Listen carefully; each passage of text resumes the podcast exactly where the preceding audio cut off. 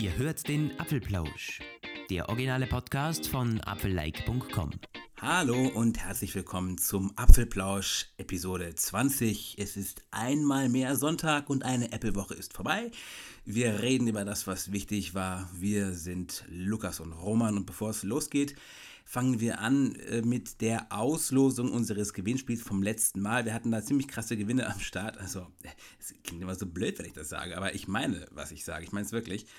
Und Lukas wird jetzt gleich die Kristallkugel rollen lassen zum zweiten Mal, muss man übrigens sagen, weil wir nämlich eben schon einen Anlauf hatten, aber wir haben das alles groß inszeniert, wir haben es aufgepumpt und dann hatten wir aber unseren Aufnahmeknopf nicht gedrückt. Ja. Beziehungsweise okay, muss man, man muss fair sein, ich äh, hatte den Aufnahmeknopf nicht gedrückt. Roman hat es vorbildlich gemacht. Aber es ist ja tatsächlich das erste Mal, dass es uns passiert ist. Ja, wir haben hier schon voller Elan drei, vier Minuten aufgenommen und dann, äh, ich muss dich unterbrechen, Roman, es hat nicht aufgenommen hier. Ah, naja, jetzt ähm, geht alles. Wir sind live auf Sendung, zumindest nehmen wir jetzt bei uns äh, lokal auf. Und jetzt wollen wir mal schauen, wer hat denn gewonnen? Wir haben nämlich echt coole Gewinne verlost. Die letzte Woche einen 100, ja, 120 Euro fast sind es von Bandwerk und dann nochmal zwei iPhone-Lederhüllen von Stilgut und eine Powerbank. Und jetzt wollen wir mal schauen, wer hat denn gewonnen? Gewinner ermitteln. Jetzt. Dann müssen wir noch schauen, wer hat richtig getippt in den Kommentaren. Und jetzt klicke ich auf Suchen. Und dann steht hier Seifang Ralf als erster Gewinner. Herzlichen Glückwunsch. Du hast von uns den Bandwerk-Gutschein gewonnen über 119 Euro. Ja, sehr cool. Die machen ja die Apple Watch Armbänder. Ähm, Glückwunsch schon mal. Dann äh, der nächste Gewinner, die Andrea Odörfer. Auch Glückwunsch an die Andrea, die hat unsere Powerbank gewonnen. Auch sehr cool. Powerbank ist immer cool. Der dritte Gewinner, der Fabian Janser. Dem senden wir sehr gerne den Leder, die Lederhülle von Stilgut zu. Und auch an dem vierten Gewinner geht eine Lederhülle an die Sarah Java. Ja, Glückwunsch an alle. Vielen Dank, dass ihr mitgemacht habt. Und dann natürlich auch gleich die Erwähnung, ähm, es gibt wieder ein Gewinnspiel nächste Woche. Ja, wir, wir, wir hauen Dinge raus am laufenden Band. Was gibt es denn nächste Woche zu gewinnen? Auch sehr, sehr coole Sache. Artvis, die Berliner Firma, deutsche Firma, die äh, verlost Leatherclips, also drei iPhone-Lederhüllen. Die sind ziemlich cool, habe ich auch privat fürs iPhone 7 schon immer gerne genutzt und da täglich im Gebrauch äh, gehabt. Und als vierten Gewinn gibt es von Everki, einer, einer Premium-Leder-Firma, gibt es einen Messenger, nennen sie das Ganze Mini-Messenger, aber das hat nichts mit einer Messenger-App zu tun, ist nämlich eine, Leder, eine Ledertasche fürs iPad oder für Tablets generell für 125 Euro, also eine richtig coole, hochwertige Hülle. Vier Gewinner also wieder werden ähm, ermittelt. Und was müsst ihr tun? Wie immer ganz einfach, unseren Facebook-Beitrag liken, der überall verlinkt und gepostet und eingebettet ist. Und in den Kommentaren folgende Gewinnspielfrage beantworten. Seit wann gibt es Apfellike? Wann wurde Apfellike gegründet? War das 2010, 2012 oder 2014? Und wenn ihr das ja. weiß, äh, wenn ihr das wisst oder sogar seit Anfang vielleicht sogar dabei seid, ja, dann schreibt das in die Kommentare und vielleicht habt ihr dann, seid ihr schon unter den Gewinnern nächste Woche. Ich musste selbst nachgucken eben, oder wir mussten selbst nachgucken. Ich wusste es nämlich selbst nicht. Ich bin ja. auch nicht seit Anfang dabei. Nee, Apfelike, das ist äh, ständig in Veränderung, aber so soll es ja sein. Gut, ja, viel Glück allen Teilnehmern und dann wollen wir jetzt aber zum Spannenden kommen, natürlich, was den Podcast ja ausmacht. Was war los diese Woche, Roman? Eine ganze Menge. Und ja, ja. Wir, wir, wollen starten mit einer, mit, einer, mit einer aktuellen Story. Was ist dir denn passiert? Roman, erzähl mal. Ich habe die Feuerwehr gerufen. Also äh, nicht, dass okay. es gebrannt hätte, aber äh, es, war, es, war, es war diese neue vertragte Ausschaltfunktion vom iPhone, die man ja vom iPhone 10, wo man dann äh, Seiten, Seiten Side-Button drücken muss und den Lautstärke-Knopf und dann kommt ja dieser Bildschirm. Und da habe ich dann ähm, hier diesen Not Notfallknopf versehentlich geklickt und habe den Notruf aber auch wieder abstoppen können, so ist ja nicht. Aber dann kam, kamen meine Notfallkontakte aus meinem Notfallpass irgendwie hervor. Keine Ahnung, ob das immer so, ob das so soll oder ob das ist. Das nur, ich weiß nicht, das war ganz seltsam. Auf jeden Fall war da meine Freundin steht da drin und meine Mutter, die hatte, also meine Freundin hatte mal sich selbst irgendwann und meine Mutter halt eingetragen, weil sie eine recht gewissenhafte Person ist. Und das ähm, wurde mir dann in dem Moment zum Verhängnis, weil irgendwie, ich habe das dann auch weggeklickt, das iPhone ausgeschaltet, ich musste es nämlich neu starten, da war eine App, die irgendwie bei der Installation gehangen hat und wie ich das wieder angestellt habe. Ich sitze da so, lese, rede, mach, mach Sachen so. Mit einmal kriege ich SMS und Anrufe so von meiner Mutter, die irgendwie aus dem Haus gelaufen ist und dahin, wo ich angeblich wäre, weil mein iPhone hatte nämlich dann in meinem, ohne mein Wissen, SMS verschickt an die beiden, wo dann drin stand, ich habe von diesem von diesem, äh, was stand da, ein, äh, von diesem ungefähren Standort einen Notruf getätigt. Und dann war da so eine Karte mit äh, dem Ort, wo ich war. Und ich war in äh, einer Kneipe. Ne? Und ähm, ja, es ist, äh, es ist sehr skurril. Das war eigentlich schon skurril, skurril genug. Ich habe den Leuten dann gesagt, so, alles gut, es geht mir gut. Es war irgendwie, ich weiß nicht, was das ist. Aber das Leiden hörte nicht auf. Am nächsten Tag hatte ich das nämlich dasselbe nochmal. Da kam nämlich wieder eine SMS, eine WhatsApp von meiner Freundin, die meinte, ist denn jetzt alles okay? Ich so, ja. Und ich gucke dann so in meine Nachrichten und da hat es dann schon wieder einen äh, SMS verschickt. Da stand dann drinnen, mein Notfallstandort hätte sich geändert und dann war da meine Zuhauseadresse drin. Und da wurde ich dann wirklich ein wenig äh, verwirrt und, und, und leicht äh, paranoid, weil ich irgendwie dachte so, hallo, das habe ich nicht gewollt, das habe ich auch nicht nirgendwo veranlasst. Wieso macht es das? Und ich habe dann mal gegoogelt, ich habe auch mit einem Kollegen gesprochen aus unserer Redaktion, mit dem ich gerade da noch eine Besprechung hatte. Ich so, ey, kannst du dir vorstellen, was das soll? Er wusste es auch nicht.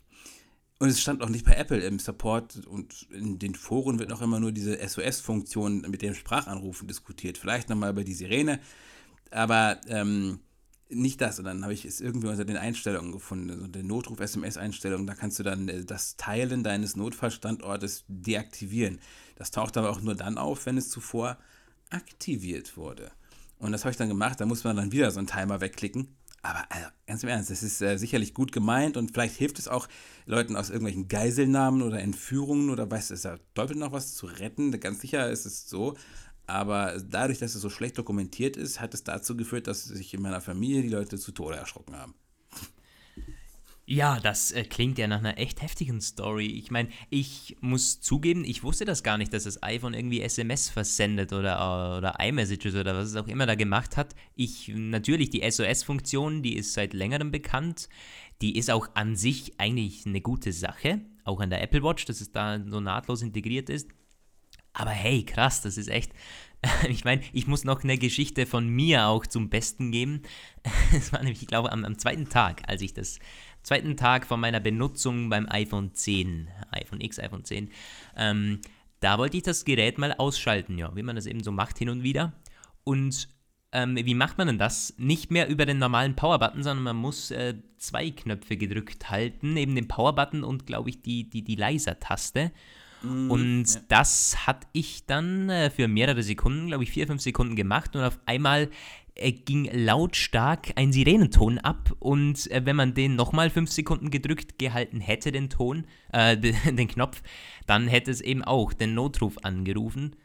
Ah, das war dann äh, auf jeden Fall mega laut, wahrscheinlich eben auf, auf, auf 150% Lautstärke. Und äh, meine Mutter hat dann schon eben von unten gerufen, äh, was ist jetzt, Fe äh, Feuermelder oder was? Und ich sagte, äh, nee, äh, ich wollte gerade mein iPhone ausschalten und also, ja, ja. irgendwie die, dieses SOS-Zeug, bisschen undurchsichtig ist es schon gemacht, ja.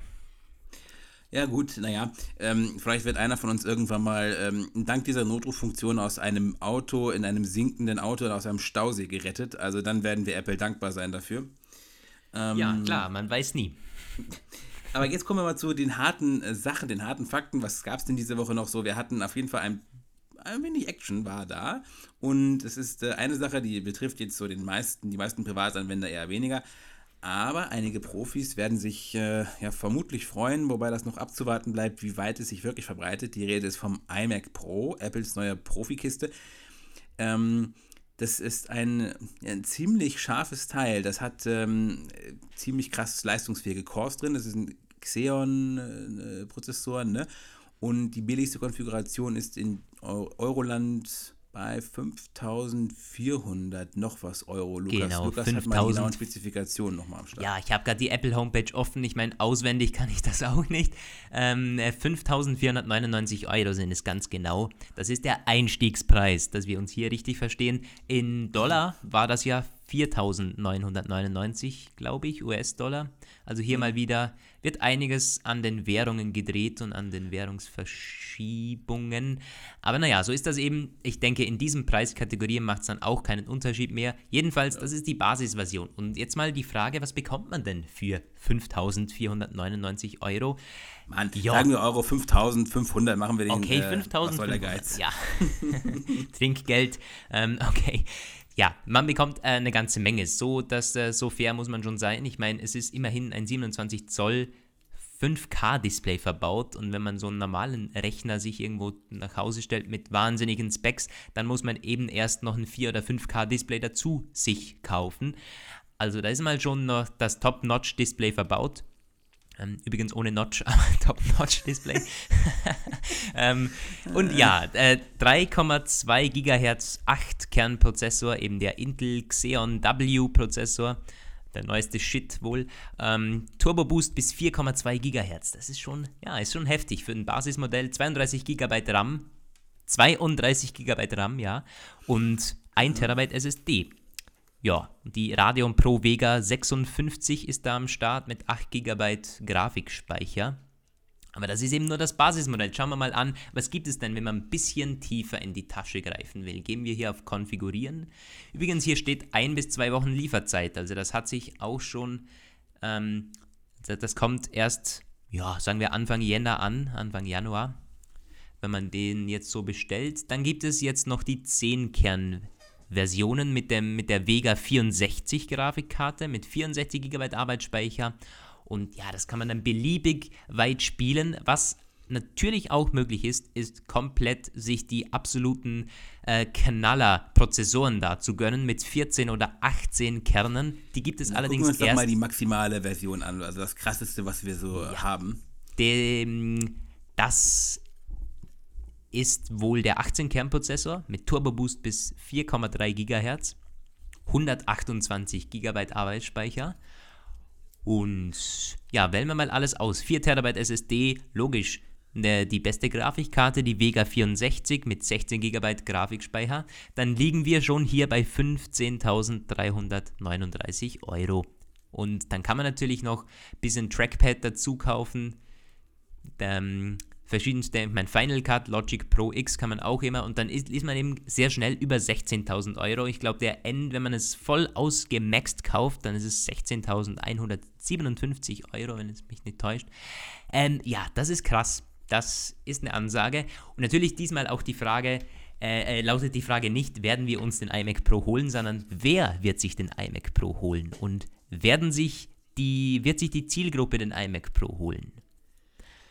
Ja, das ist mein- eine gute Frage. Also ich meine, wir werden sicherlich einige Leute, ähm, es, es, diese Basisversion, sag ich mal, ähm, das wird sicher einige ansprechen, gerade aus dem Bereich Filmproduktion, Videoproduktion, Animation, 3D-Design, ja auch in Musik. Ich weiß gar nicht, ähm, inwieweit man bei Musikproduktion so viel Power braucht, aber ich weiß, es muss zumindest irgendwie eine Notwendigkeit geben, weil es gab vor kurzem ja einige Updates. Final Cut Pro ist jetzt kann jetzt mehr mit äh, AR und VR umgehen, kann auch auf VR-Headsets ausspielen und Kompressor und Motion wurden abgedatet und auch Logic Pro X. Mm, Das wurde auf den iMac Pro optimiert. Also ich weiß, ich habe noch nie so richtig Musikproduktion auf hohem Niveau getrieben. Ich weiß nicht, ob man da viel, sehr viel Energie braucht. Äh, Ja, also die, die, die einzige Musikproduktion, die ich bisher betrieben habe, ist das Podcast-Intro, das ich mit GarageBand äh, gewerkelt habe. Immerhin. Auf dem MacBook. Auf dem MacBook Pro, ja. Da brauchten wir doch keinen Supercomputer für. Nö, ich Aber- glaube, mit dem iMac Pro geht das nicht besser. Äh, ja, ich meine, ähm, was man schon sagen muss, ich glaube sogar, dass die High-End-Versionen bisschen, äh, bisschen besser gehen werden. Meinst du nicht auch? Ich meine, klar, Standardkonfiguration, äh, das ist schon krass, was da, an, was da geboten wird, aber die, die, die wirkliche Zielgruppe, die möchte doch echt richtig krass was machen. Und da sind die 10-Kern-Prozessoren, finde ich, schon fast so eine Art Must-Have um den Preis. Und dass man zumi- zumindest 64 oder 128 GB Arbeitsspeicher nimmt. Ich meine, Also- SSD kann man auch anhängen, von mir aus, ja. Aber so. Ich weiß halt nicht, ich weiß wirklich nicht, wie, ich, ich habe keine Ahnung, äh, wie schnell man äh, ressourcentechnisch an die Grenzen kommt, wenn man jetzt zum Beispiel ja, 3D-Renderings oder sowas. Könnt ihr mir vorstellen, dass das recht rechenintensiv ist. Ja. Ähm, ich weiß nicht, ähm, wann äh, man wie viel braucht und ob der, also der Privatanwender wird sich das nicht für 15.000 holen, aber die Frage ist, wird sich das eine Firma für 15.000 holen? Und das wird sie auch nur tun, wenn es dafür einen ganz, ganz, einen wirklich echten großen Grund gibt. Und ähm, das ist ein bisschen so die Frage, weil Workstations, das ist ja, fällt ja in den Bereich der Workstations, diese Dinger, und ähm, die, da, ähm, gibt es ähm, welche für 4000 von HP oder Lenovo, das sind also der Think Center, heißen die, glaube ich. Und die sind also alle deutlich günstiger, haben aber auch schon sehr, sehr hochgerüstete Spezifikationen. So. Und äh, außerdem sind sie, was ja im Unternehmensumfeld auch nicht ganz unwichtig ist, Windows-Maschinen. Und ähm, äh, da bin ich mir wirklich unsicher, ob diese ausgebauten Modelle eine große Käufergruppe finden werden. Ja, ähm, es ist ja immer der Vergleich, wenn, äh, wenn wir ankommen mit äh, Mac Pro, vor allem auch iMac Pro, dann äh, ist natürlich das Erste, das, den, äh, das vielen einfällt, ja, aber was kann man sich dafür für einen Windows-Rechner zusammenstellen? Klar, man kann sich wohl auch für 5000 Euro einen äh, übel, vielleicht sogar noch krasseren PC zusammenstellen. Aber dann braucht man eben noch ein Display und darauf lauf, läuft kein Final Cut, darauf laufen, äh, laufen viele Programme nicht, mit denen eben diese Profis gerne arbeiten. Ich meine, der Mac ist schon eine Plattform, die für, die, für, für diese Professionals eben ja. immer noch sehr, sehr gut zieht und ja. ähm, das, äh, man ist so äh, wie eine Art gebunden an Apple und muss eben diese Preise dann auch bezahlen. Ich meine, der ist nicht wirklich aufrüstbar im Nachhinein. Ich glaube, Arbeitsspeicher nee, kann man, nicht, überhaupt gar nicht. Kann man auch nicht mehr aufrüsten, oder ja? Ja, ist, hm, ich weiß ja. nicht. Äh, ich habe ein ne, ne, ziemlich spannendes Review gesehen von Alexi Bexi. Ähm, der hat den iMac Pro schon seit zwei Wochen oder eineinhalb Wochen oder so im Test. Apple hat dem ein Exemplar zugesendet, wohl auch mit 128 GB Arbeitsspeicher, also schon echt ein, ein, ein, ein ziemlich High-End-Teil. Ich hatte mein iPhone mal vor ein paar Jahren als Speicher. ja, aber das ist der Arbeitsspeicher. Ja, es ist echt krass. Es ist wirklich wahnsinnig. Jedenfalls hat der gleich einen Test gemacht mit einer Red Epic. Und ich weiß nicht, das wird den meisten von euch nicht sagen. Red ist einer der professionellsten Kamerahersteller und die können mittlerweile schon 8K Videos aufnehmen in RAW, also in RAW-Format. Absolut eine wahnsinnige Qualität.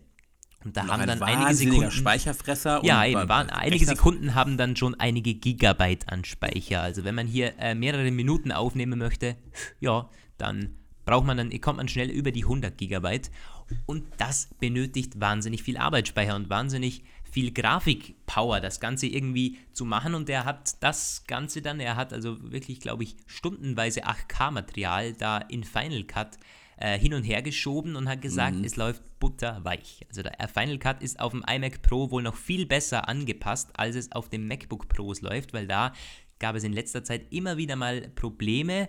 Ich weiß es von einigen YouTubern, die sagen, hätte ich mir bloß kein MacBook Pro gekauft, also die neuen, weil die, glaube ich, auch unter High Sierra eben nicht mehr so gut laufen. Keine Ahnung wieso, aber der iMac Pro wurde wohl perfekt wieder mal angepasst. Also die Software, Final Cut natürlich, ja, das läuft. Das heißt auch der, der Preis, also für den Preis läuft der Mac immerhin. Sollte er natürlich auch. Es ist, ist jetzt die Frage, ob dieses letzte Update von Final Cut Pro das auf den MacBooks auch ein bisschen besser gemacht hat. Das könnte ja durchaus sein. Man weiß. Mhm. Ich bin, ich habe kein, keine Ahnung von Video. Ich, äh ich weiß nur von, von manchen, die, die sagten, sie sind immer noch nicht auf High Sierra, weil sie das schon befürchtet hatten. Dass mhm. es eben in den ersten Versionen, gerade bei Videoschnitt und so, dann zu Abstürz, Abstürzen kommt. Und du musst dir eben ja schon denken, wenn du das beruflich machst und dir stürzt ja, ja. ein Projekt ab, das ist schon wahnsinnig. Projekte dürfen nicht ja. abstürzen. Also das, das kenne ich auch aus so anderen so, so Musikprogrammen und so Studioprogrammen, wie wo ich das früher mal hatte, wenn die äh, Soundforge hatten wir früher. Äh, das war das war noch nicht projektorientiert. Und dann habe ich mal irgendwann in so einer Projektsache, wo dann halt, ne, bei Soundforge war es noch so, man hat einfach eine Aufnahme geöffnet, so. Und dann konnte man da auch schon mit Spuren, glaube ich, so, was ewig lang her. Aber das konnte nicht abstürzen in dem Sinne. Und diese Programme, die mit Projekten arbeiten, bevor du es irgendwie in etwas exportiert hast, hast du ja nur diese Projektdateien. Wenn da irgendwas dran kaputt geht, ja, äh, du, also in den meisten Fällen kannst du es ja zurücknehmen, Änderungen zurücknehmen, zurücknehmen, zurücknehmen, aber wenn es irgendwie abstürzt, dann ist es weg. Und Ja. das ist ganz übel, ja. Ja, ja. Ja, auf jeden Fall. Also der, klar, der Rechner für das Geld muss er auch laufen. Ähm, das wäre dann schon irgendwo das Minimum, dass er so funktioniert wie angeworben. Ja, also ähm, für wir sind nicht die Zielgruppe, wir können da auch nur ein bisschen so drüber quatschen. Äh, wir können auch nicht aus erster, aus erster Hand sagen, ob das jetzt für den Pro wirklich besser ist als ein Mac Pro, weil wir wissen auch, ein Mac Pro ist in der Pipeline. Apple hat das diese Woche schon wieder gesagt. Äh, es kommen neue Mac Pros. Vielleicht sogar Ja, schon nächstes modulare Mac Jahr. Pros, ne? Mm, Genau, eben modular und das ist auch so ein großer Punkt beim iMac Pro. Nee, den kann man nicht äh, im Nachhinein mal was aufrüsten, ohne dass die Garantie verloren geht. Ja, ist ein- Das ist, ähm, ist so eine Frage, ob das halt, ähm, ob der Mac Pro, der neue Mac Pro, wenn der dann irgendwann mal kommt, vielleicht irgendwie mh, jetzt einige vom iMac Pro Kauf abhält, so ein bisschen. Weil äh, es könnte durchaus sein, dass der dann mit einem etwas günstigeren Einstiegspreis kommt. Also was heißt günstiger? Nicht günstig, aber günstiger als der iMac Pro. Und dann quasi durch die Aufrüstung nur teuer wird. Das ist ja immerhin kein Bildschirm, sondern das wird dann wieder so ein Pod sein wahrscheinlich, ne? So ein, Ja. äh, Ja, ich denke auch, ja. Der kommt dann vielleicht für 4000 so oder, oder 3, 5, das ist viel, aber das kann man noch machen und dann kann man den halt tunen und tunen und tunen. Und ich kann mir denken, dass ja einige sagen so, naja, wenn der richtige Profi-Rechner jetzt noch kommt und das Ding da quasi so eine Art Zwischenschritt ist, dafür aber ganz schön teurer, dann warte ich erstmal noch eine Weile. Aber weißt du, was auch, was auch spannend ist, dass ich glaube und ich habe auch schon gehört, dass viele diesen Zwischenschritt tatsächlich gehen würden. Also sich jetzt den iMac Pro holen und wenn in eineinhalb Jahren oder zwei Jahren dann dieser Mac Pro kommt, dann kauft man sich den wieder. Weil das sind wirklich solche Leute. Da, da geht es jetzt nicht darum, ob der 14.000 oder 13.000 Euro kostet, sondern da geht es darum, die brauchen jetzt eine geile Maschine und wenn jetzt die Mac Pros langsam so anfangen, langsam äh, alt zu werden, dann äh, kauft man sich jetzt ein iMac Pro als Überbrückung meinetwegen, auch wenn das jetzt krass klingt, aber ich kenne das von einem YouTuber, MKBHD, ist einer der besten und einer der größten Technik-YouTube-Kanäle und der hat mal gesagt, ja, er kauft sich den iMac Pro, hat mittlerweile eben schon einen von Apple bekommen, aber er wird sich den wahrscheinlich auch privat kaufen, wenn er das, das Testgerät zurückgeben muss und sich dann den Mac Pro wiederziehen. Also es ist so quasi auch eine Art Überbrückung möglicherweise für viele. Money left to burn, ja, alles klar. Ja, ähm, ja was äh, beim iMac Pro jetzt ganz, ganz, ganz spannend ist, äh, was eventuell auch für Leute so wie du und ich interessant sein könnte, die haben da einen neuen Chip verbaut, den T2-Chip. Ne, Das ist noch am Rande so ein bisschen so aufgefallen. Das ist etwas, ähm, das äh, ans MacBook Pro erinnert. Da gibt es den T1-Chip, der steuert die Touchbar und speichert Touch-ID. Fingerabdrücke, wie beim iPhone ja auch schon bekannt. Und auf diesem T1-Chip läuft dem Vernehmen nach eine Version von WatchOS. Und ähm, dieser T2-Chip, der kann noch ein bisschen mehr. Das ist eine ARM-Entwicklung und ähm, ich finde es immer so komisch. Ich schreibe das ja sonst immer nur, aber ich weiß nicht, man sagt ARM. Ich sag ARM, ich sag nicht ARM, naja, egal. Auf jeden, Fall, da kann der, also der hat, der, ähm, der steuert ein- einiges im iMac Pro, die, das Thermalmanagement, den Speicherzugriff und auch so eine neue Start-Utility, die es da gibt. Da kann man dann, also der Besitzer kann festlegen, ob es nur mit den neuesten macOS-Versionen läuft, ob es von externen SSDs oder externen Massenspeichern gebootet werden kann und und und. Und darüber war im Vorfeld auch schon spekuliert worden, dass da auch dieses UEFI, diese, äh, wie sagt man, diese Intel-Version eines BIOS quasi in so einer Art eigenem Mini-Betriebssystem läuft. Und so scheint es wirklich zu sein. Und das äh, ist etwas, das durchaus auch auf künftigen MacBooks und iMacs Apple so verwirklichen könnte. Das passt auch zu entsprechenden Gerüchten, die es da gab, ähm, dass sie gesagt haben, es wird immer wieder ja gesagt, die könnten eventuell mal irgendwann Prozessoren oder Chips aus eigener Entwicklung vermehrt einsetzen.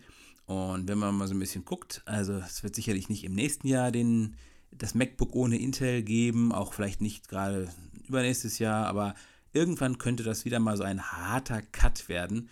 Da habe ich auch schon mit einigen Leuten darüber gesprochen. Das ist ganz spannend, was die so sagen, weil es hat natürlich einiges spricht dafür. Wir wissen, wie Apple mit seinen Prozessoren es macht. Die sind am iPhone unglaublich gut. Die schlagen im Smartphone-Benchmark-Vergleich das äh, ganze Branche aus dem Feld. Aber ähm, Apple, wir wissen, dass es Performance kann und Effizienz, aber es wäre natürlich ein unglaublicher Bruch für die Plattformkompatibilität. Es wäre vergleichbar mit dem, mit dem Verlassen von PowerPC, diese IBM-Architekturen damals, wo dann quasi mit macOS X, also macOS 10, alles neu gestartet werden musste. Aber so ein Schritt weg von äh, Intel hin zu ARM, wo dann vielleicht auch so zwei Wochen Laufzeit irgendwann mal möglich sein könnten, das ist auf jeden Fall etwas, das man Apple zutrauen kann, weil die sind ja bekannt dafür, dass sie manchmal die krassesten Sachen ihren, ihrer Zielgruppe zumuten. Es ist Zukunftsgerät, aber es ja, klar. dieser T2-Chip, da denke ich dran mhm. irgendwie. Ne? Also, so ja, Anfänge, ist auf jeden Fall spannend, das stimmt. Also iMac Pro nicht nur für, für Professionals interessant, sondern auch ein bisschen so ein Glimpse vielleicht auf die Zukunft. Ja, mal sehen. Dann was für die nächsten Apfelplausch-Ausgaben. Wir haben noch ein spannendes Thema, das wieder ein bisschen weg vom Technischen jetzt ähm, hin zu etwas Greifbarem. Apple hat eine Übernahme gestartet diese Woche. Beziehungsweise hat man jetzt mal angekündigt, dass alles unter Dach und Fach ist. Es geht natürlich um Shazam, die Musikerkennungs-App. Und ja, da hat man mal eben gut 400 Millionen locker gemacht, was ja nicht mal so viel ist für Apple. Trotzdem eine der größten Übernahmen, Firmenübernahmen der Apple-Geschichte. Und natürlich die Frage, wozu? Was macht Apple mit Shazam? Natürlich, man will das irgendwie in Apple Music weiter integrieren, man will das weiter in Siri integrieren, in iOS vielleicht ähm, merchen sogar Shazam und Apple Music äh, zu einer App zusammen. Und vor allem, wie sieht es mit der Zukunft auf Spotify und auf Android aus? Ich weiß nicht. Ich bin da ein bisschen so, ich bin gespalten, auch was die ganze Übernahme anbelangt. Denn auf der einen Seite finde ich natürlich cool, was man aus Shazam machen könnte, auch mit dem ganzen Know-how, das sie im Bereich Musikerkennung haben. Und da kann Apple Music natürlich nur profitieren von.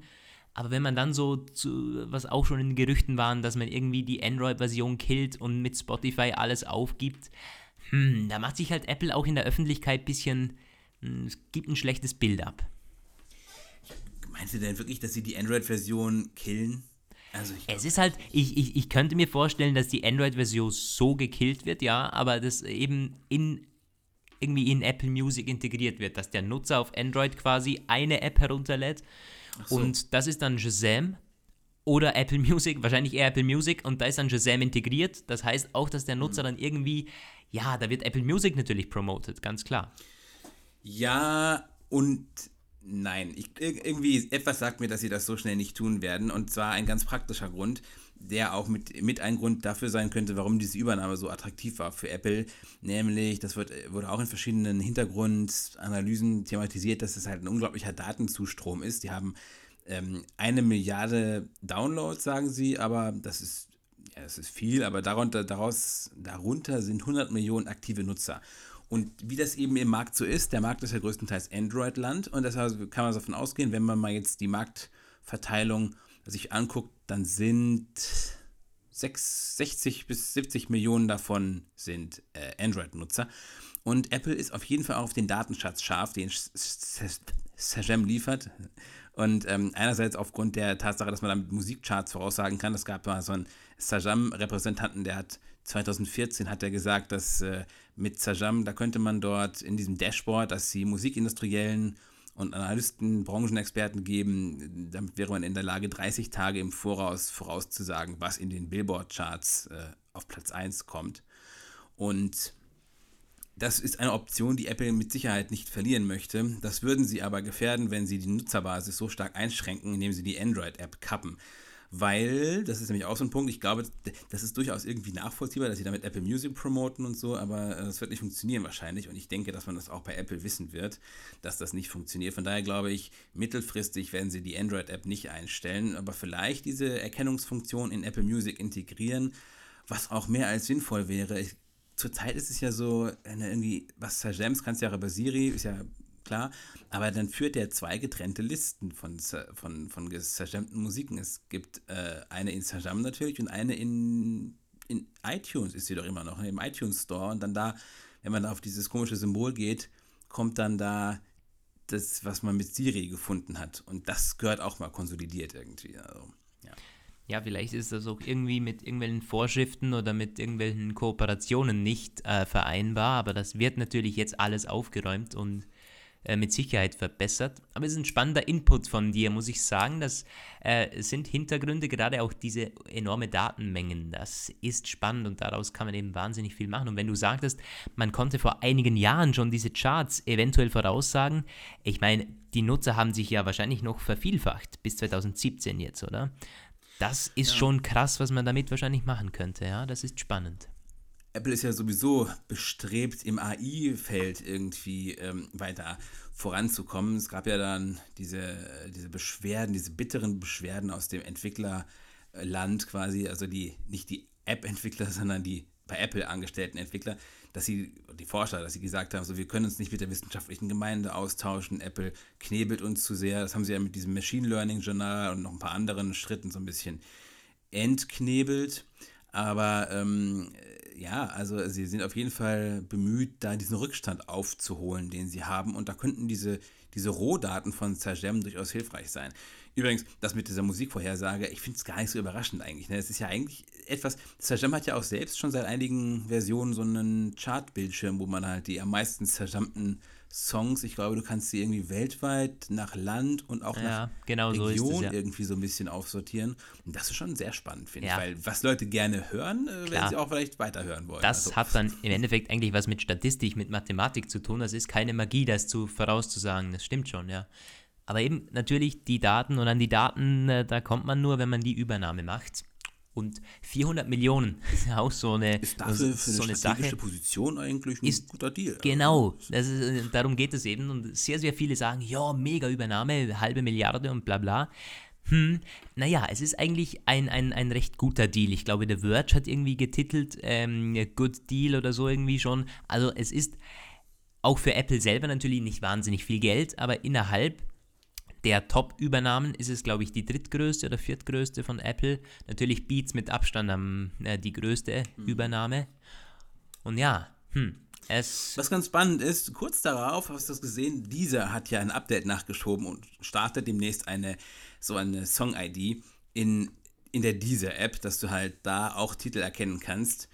Ja, also ich denke, da werden jetzt einige auf die Idee kommen. Spotify, es gibt ja durchaus auch andere äh, Dienste, die das machen. Es gibt, was mir da auf Anhieb noch einfällt, wäre Soundhound, ein bisschen bekloppter Name, aber die gibt es schon vor lange. Ich habe die auch. Und ja, die machen ich immer dasselbe, ne? Die, machen, die können auch Musik und die konnten auch schon vor ein paar Jahren nach Lyrics suchen. Das konnte Sajam ja noch nicht. Oder kann es immer noch nicht, glaube ich. Aber also dieses Soundhound kann irgendwie, hat eine Bildersuche, eine Songsuche und eine Lyrics-Suche. Und die funktioniert auch so ein bisschen. Also, wie es bei so Diensten eben immer ist, der mit den meisten Nutzern hat auch am meisten Potenzial, den Dienst zu verbessern, weil es natürlich ja. die Daten hat. Und da ist Shazam natürlich mit Abstand der größte und mit, das funktioniert auch mit Abstand am besten, was man so hört. Ich meine, Shazam, ich, ich benutze es privat auch mindestens ein paar Mal im Monat. Ähm, finde es ein cooler Dienst, einen coolen Dienst. Und ähm, ich bin jetzt halt eben, wie das jetzt mit Spotify und Android äh, weiter verläuft. Es ist aber ziemlich spannend, was du da gesagt hast eigentlich, dass Apple quasi so das im Hintergrund macht, wie vielleicht Shazam eher noch als eigene Marke weiter betreibt. Ich meine, bei ja. Beats ist es mittlerweile, das ist immer noch eine eigene Marke. Genau. Und ja. da hat man ja auch äh, am Anfang gesagt, ja, gibt es jetzt einen Kopfhörer mit Apple-Logo drauf und ähm, so alles so Zeug? Nee, Beats ist eine, ist, und die machen auch teilweise Kooperationen, die Apple nie machen würde. Beats ist eine eigenständige Firma geblieben. Ja.